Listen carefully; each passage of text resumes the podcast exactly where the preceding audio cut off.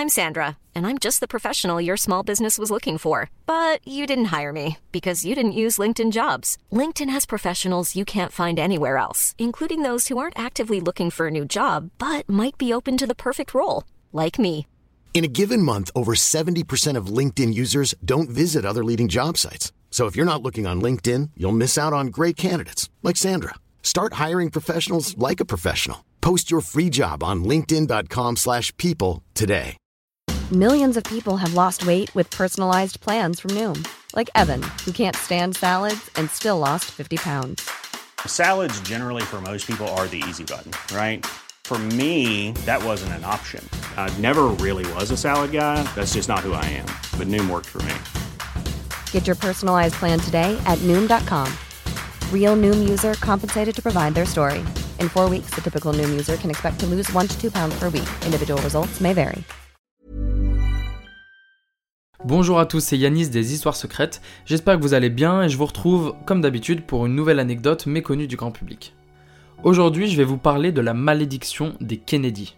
JFK, Robert, Bobby Kennedy, leurs enfants et petits-enfants, les destins tragiques s'additionnent tellement qu'on en vient à se demander si une malédiction ne pèse pas sur cette célèbre famille. Beaucoup d'Américains en sont convaincus, plusieurs livres sont même parus sur le sujet. On va faire ensemble le tour des faits et puis je vous laisserai juger par vous-même s'il y a une réelle malédiction ou pas. C'est parti donc pour l'histoire de la malédiction des Kennedy.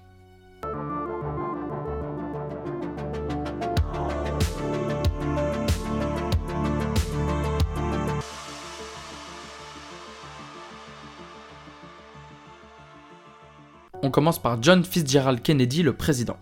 JFK est le plus jeune président élu aux États-Unis, mais bien avant son assassinat, il avait une santé fragile et souffrait depuis plus de 20 ans d'horribles douleurs au dos. Pendant toute son enfance, il contracte des maladies comme la scarlatine, des infections, des allergies, des problèmes intestinaux, il a donc déjà une santé très fragile. À cette santé fragile s'ajoutent dès sa première année à Harvard des douleurs au dos dont l'origine reste floue. John se fait opérer du dos 4 fois entre 1944 et 1957. À chaque opération, les choses se passent mal, des complications apparaissent et le futur président frôle la mort. Il est donc logiquement recalé par l'armée à cause de sa santé, avant d'être finalement accepté dans la marine. Il s'illustrera d'ailleurs pendant la guerre du Pacifique en sauvant la vie d'un équipier après une attaque japonaise. Pendant ses campagnes électorales, il apparaît toujours en pleine forme, souriant et dynamique. La réalité est bien différente. Selon ses proches, dès qu'un meeting politique se terminait, il marchait en béquille et grimaçait constamment de douleur.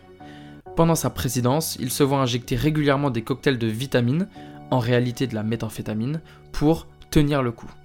Après une vie remplie de douleurs physiques, toujours selon ses proches, il souffre pendant près de 20 ans de son dos, il meurt assassiné le 22 novembre 1963 à Dallas. Après sa mort, son frère Robert déclare Au moins la moitié des jours qu'il a passés sur cette terre auront été des jours de douleur, mais je ne l'ai jamais entendu se plaindre. Tragique comme destin, n'est-ce pas? Ensuite, Robert Francis Kennedy dit Bobby. Bobby est le petit frère de JFK et personnellement, c'est un personnage politique que j'apprécie et que j'admire énormément. Il suit une carrière tout aussi brillante que celle de son frère, procureur général des États-Unis pendant 3 ans, puis sénateur pendant plus de 3 ans, la voie vers une campagne présidentielle est toute tracée. La mort de son frère et président John en 63 le marque beaucoup et fait évoluer certaines de ses positions politiques comme la peine de mort, il devient partisan de l'abolition. Malgré le destin tragique de son frère, il n'abandonne pas sa vie politique et est plus motivé que jamais à changer les choses. Il prend le chemin de la présidence en 68 en participant aux primaires du Parti démocrate, avec pour objectif d'être le candidat démocrate à l'élection présidentielle. Sa campagne se passe très bien, il remporte la primaire démocrate en Californie, ce qui le place favori pour être le candidat de son parti à la présidentielle. Mais Bobby est lui aussi rattrapé par la malédiction des Kennedy. Le soir de sa victoire en Californie, le 5 juin 1968, il prononce un discours à l'ambassadeur hôtel de Los Angeles. Au moment de quitter la scène, il passe par les cuisines et se fait tirer dessus à trois reprises. Il meurt à l'hôpital 26 heures après avoir reçu les balles. Joseph Patrick Kennedy Jr. Joseph est l'aîné des frères Kennedy, donc grand frère de John et Bobby que j'ai cité précédemment. Au départ, les espoirs reposent sur lui pour être le futur président des États-Unis. En 1940, il obtient un siège de délégué du Massachusetts à la Convention nationale du Parti démocrate. Pendant la Seconde Guerre mondiale, alors que le futur président John se bat dans le Pacifique, lui se porte volontaire pour une mission expérimentale en Angleterre. Joseph est un très bon pilote. La mission consiste à piloter un avion chargé d'explosifs, puis sauter avec son parachute en plein vol. L'avion sera ensuite piloté à distance pour s'écraser sur la cible, un énorme canon allemand capable de tirer des obus directement sur l'Angleterre. Malheureusement, son avion explose en vol avant qu'il ait eu le temps d'évacuer avec son parachute. Sur les quatre frères Kennedy, trois sont donc maintenant décédés. Ted Kennedy est le seul frère encore vivant à la fin de l'année 1968. Mais c'est pas tout. Je vous ai présenté les tragédies autour des, enfants principaux Kennedy euh, les plus médiatisés, mais il y a aussi d'autres tragédies dans le clan Kennedy d'une manière un peu plus large. Ted Kennedy, le survivant, le seul frère restant de Joseph, John et Robert, décède en 2009 d'un cancer, mais en réalité c'était déjà un survivant, c'est le membre de la famille Kennedy qui a échappé le plus de fois à la mort. Il survit à un accident d'avion en 1963, puis un accident de voiture en 1969 absolument incroyable. Mais la malédiction continue. John Kennedy Jr. est le fils de JFK et il décède avec sa femme et sa belle-sœur dans un crash d'avion en 1999. Le 16 juillet 1999, il se rend sur une île à l'anniversaire de sa cousine. Pilote, il transporte donc sa femme et sa belle-sœur avec lui, sauf que l'avion s'écrase en chemin dans le Massachusetts et il n'y a aucun survivant. Ensuite, si on continue avec les enfants, David Anthony Kennedy est le quatrième enfant de Robert Bobby Kennedy. Il a 13 ans quand son père est assassiné, il assiste à sa mort en direct à la télévision. Un traumatisme qui le fera plonger dans la drogue, il meurt d'une overdose de cocaïne le 25 avril 84 à seulement 28 ans.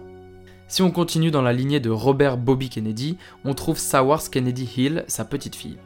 Elle se drogue depuis l'adolescence suite à un fort traumatisme causé par une agression sexuelle et elle meurt d'une overdose le 1er août 1919.